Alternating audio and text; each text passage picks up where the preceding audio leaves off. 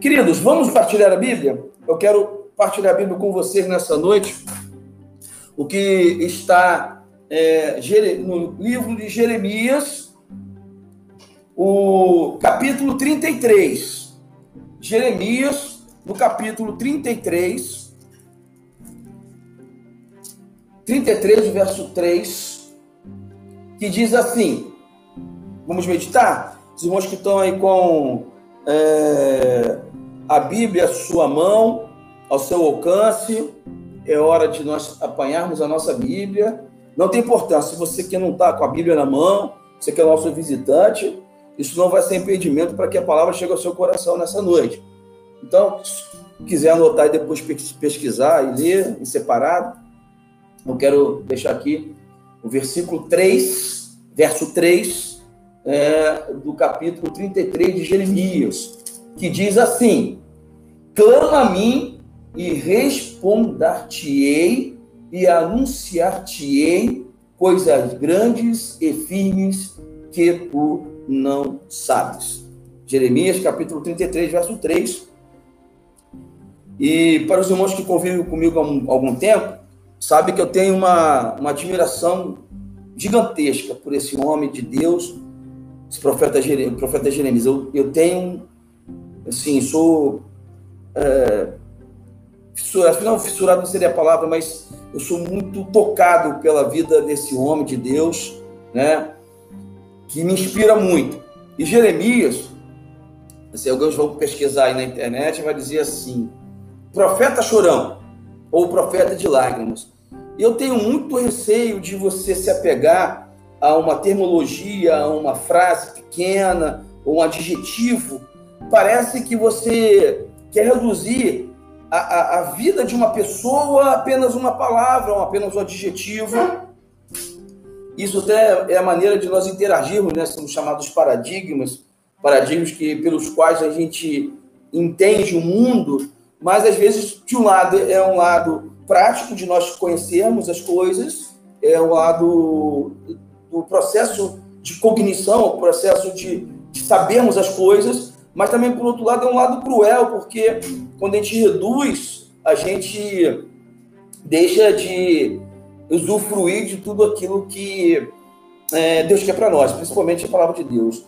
E olhando para o profeta Jeremias, que eu reputo é, atualíssimo para nós hoje, com certeza, tem uma admiração gigantesca depois de Jesus, depois de João Batista, ele é o 03. Para mim, ele é o 03. Eu tenho uma admiração grande por ele. Um homem, segundo alguns autores, experimentou uma, uma, uma carga de responsabilidade gigante é, no momento adverso, é, como nenhum outro momento o povo de Deus teve momento de instabilidade política. Será que nós estamos passando por instabilidade política no mundo? Será? Será que é mera coincidência? É, uma instabilidade de, de víveres, de infraestrutura. Será que nós estamos passando por isso? Uma instabilidade é, moral, uma instabilidade espiritual. Ele surge no meio disso tudo. Homem justo, preparado, jovenzinho ainda, ele é chamado para o exercício de ser profeta e ele, pelo jeito dele ser, ele é um, um, profeta que uh, mais se sabe sobre a sua personalidade. Ele era um homem que tinha um discurso uh, bem direto, bem, às vezes, em parte duro, mas, de outro lado, ele é muito sensível. Muito sensível. Ele, ele era sensível até o ponto, e aí vem um adjetivo que eu acho, é, se a gente colocar a primeira ordem um pouquinho fora de contexto, vai ficar reduzindo que ele só chorava, não. Ele chorava porque ele tinha uma sensibilidade, uma empatia com o próximo. Nós, servos de Deus, você que está nos assistindo, você que vai nos assistir, temos que ter empatia, porque colocarmos no lugar do outro. Jesus fez isso. Quando Jesus veio do céu, da sua glória, deixou a sua glória e encarnou, foi para que ele experimentasse a limitação da humanidade. e por isso ele se tornou um eficaz intercessor. Jesus Cristo, o nosso Senhor e nosso Salvador. E Jeremias, então, ele, eu sei que o tempo já não, já está me apertando, a diretora aqui já está olhando para mim, ó, já está na hora, hein? E eu só quero falar uma coisa: Deus não joga com as nossas emoções. Eu poderia estar falando aqui, ah, vamos orar e tudo vai passar. Seriam só palavras ao, ao vento. Mas o profeta Jeremias, mesmo nesse contexto é, de flagelo, ele para mim tem outro adjetivo. Não é só. É o profeta da esperança. Porque ele, ele tem uma intimidade tão, tão grande com Deus, que Deus fala para ele, é, num versículo um pouquinho anterior, no capítulo 26, me permita botar o óculos aqui, rapidinho. Mas Raquel, eu fico melhor com ou sem óculos? Ah, você não viu o que ela falou, não. Ela falou, não importa, com ou sem óculos, você é lindo. Ela está profetizando. O verso 26, 3 diz assim: Bem pode ser que ouçam e se convertam.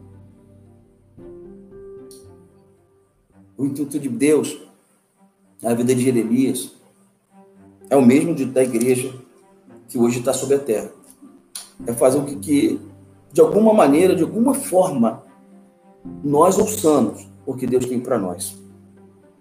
E um pouquinho mais à frente, e aí vou falar porque que era o próprio da esperança, ele vai dizer lá no capítulo também 33, dizendo o seguinte: Meus pensamentos não são pensamentos para o mal, mas são pensamentos para o bem.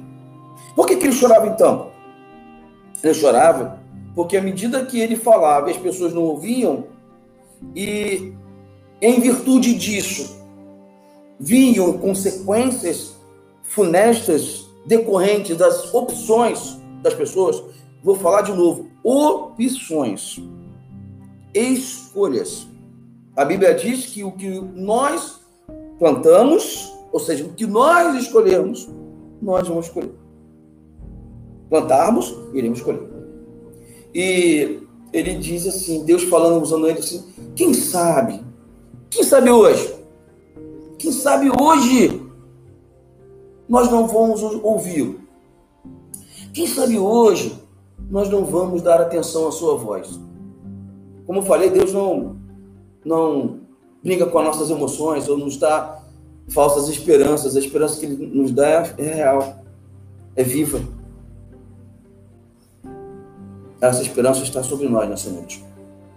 E Jeremias, ele diz: meus pensamentos de Deus não são pensamentos maus, são pensamentos bons. E ele chorava incessantemente. E Jeremias é um. É uma, é, é um na Bíblia, não vou falar sobre teologia hoje, não é o meu objetivo. Mas Jeremias é um, um antitipo, ou tipo, como você quiser colocar, de Jesus. Jeremias ele carrega em si elementos que se conectam com Jesus. Alguns podem pensar que Deus não está se incomodando com o que está acontecendo. Que o nosso Deus é um Deus impassível, insensível, que não é verdade e não tem abrigo na Bíblia. Que ele, o Deus do Antigo Testamento é o mesmo do, velho, do Antigo ou Velho Testamento, é o mesmo do Novo. Não existe diferença de, de, de, de abordagem ou diferença de ânimo do nosso Deus. Deus é misericordioso e bondoso no Antigo, Deus é misericordioso e bondoso no Novo. E aí Jeremias fala, ele expressa isso, ele chorava e não cansava de pedir não cansava de clamar, não cansava de orar, porque ele nutria lá no seu no fundo do seu coração esse versículo que nós registramos aqui. Quem sabe eles não, não, não vai nos ouvir? Quem sabe esse povo não nos ouve hoje? E aí, esse aspecto, essa sensibilidade da empatia de Jeremias, ele vai nos levar lá para Jesus. Lá no capítulo, um capítulo muito bonito de João, de João, em que Jesus ele se depara com as consequências e males do sofrimento humano. Lá no João capítulo 16, quando então esse capítulo é um capítulo magno, né? Em que expressa, está constando nele o menor versículo, que é Jesus chorou. Chorou, chorou como? E por quê? Quando ele então chega ali, onde seus amigos estavam, e Jesus hoje te escolheu para ser seu amigo, seu íntimo amigo, ele chora, porque ele vê o quê? Ele vê um amigo falecido, as pessoas chorando e ele se move, diz a Bíblia que ele se move de uma compaixão e, e o termo é, usado em João, lá do original, é um termo que diz o seguinte: tristeza e ira. Tristeza pelo mal que comete a todos nós, todos os seres humanos proveniente da nossa separação de Deus. E ira justamente por esse resultado. Vamos voltar para Jeremias? Jeremias chora. Jesus chora. Jeremias chora pela insensibilidade do povo. Jesus chora pela insensibilidade do povo e pelos males que o povo sofre. Um dos nomes atribuídos a Jesus é Emanuel, Deus conosco. Estamos sofrendo. Todos nós. Mas eu não quero falar de sofrimento. Eu quero falar daquele que, apesar do sofrimento, não está distante de você hoje. Não está distante de mim. Ele chora conosco, sofre conosco. E à medida que nós depositamos a nossa situação, a nossa condição diante dele, ele vem até nós. Como Jeremias falou, quem sabe você não nos ouve. Como Jesus falou, né? Quem é de Deus, ouve as palavras de Deus. Que Deus abençoe a sua vida nessa noite. Jeremias olha para frente e vê dias melhores, mesmo atravessando os dias mais sombrios da história do povo de Deus.